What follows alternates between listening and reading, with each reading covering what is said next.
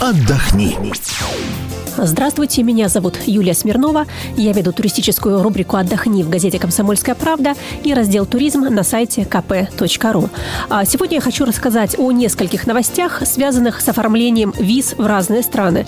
Все-таки такая первая и важная часть многих наших путешествий. А, ну, во-первых, еще раз напомню, хотя мы уже объясняли это и на сайте kp.ru в разделе «Туризм» и в газете «Комсомольская правда» и на радио в том числе, что новости о том, что все шенгенские страны а, буквально с этой недели начали брать отпечатки пальцев у всех путешественников, которые обращаются за визой, россиян пока не касается. Действительно, в Европе начала работу система, в которой собирают данные о дактилоскопии, но европейские страны вводить ее будут постепенно, в течение двух лет. При этом в России ее введут в последнюю очередь, то есть э, самое раннее это к концу 2013 либо к началу 2014 года. Так что пока процедура подачи документов на визы в страны Шенгена практически не изменилось. Только некоторые страны время от времени вводят какие-то технические новшества. Вот, например, как раз недавно это сделало консульство Польши. Теперь анкету на визу в Польшу необходимо заполнять в электронном виде на сайте и регистрировать в специальной электронной системе.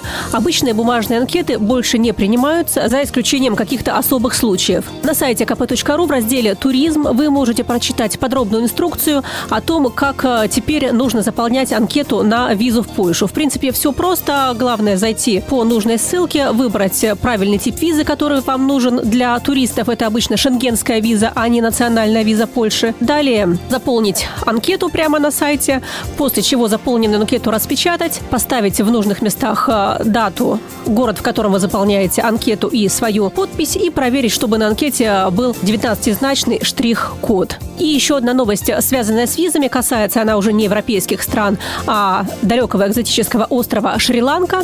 До сих пор он был безвизовым для россиян, но с 1 января 2012 года на Шри-Ланку придется оформлять визы. Правда, процесс будет довольно простым. А можно будет получить э, предварительное электронное разрешение на въезд. То есть заранее какие-то документы подавать, приносить в посольство, в принципе, не обязательно. Эта новость важна, поскольку именно с этой осени появляются прямые рейсы из Москвы на Шри-Ланку.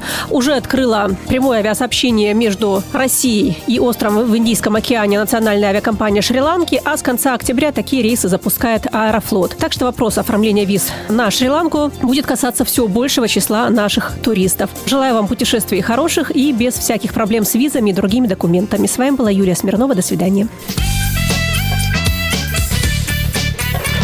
Отдохни.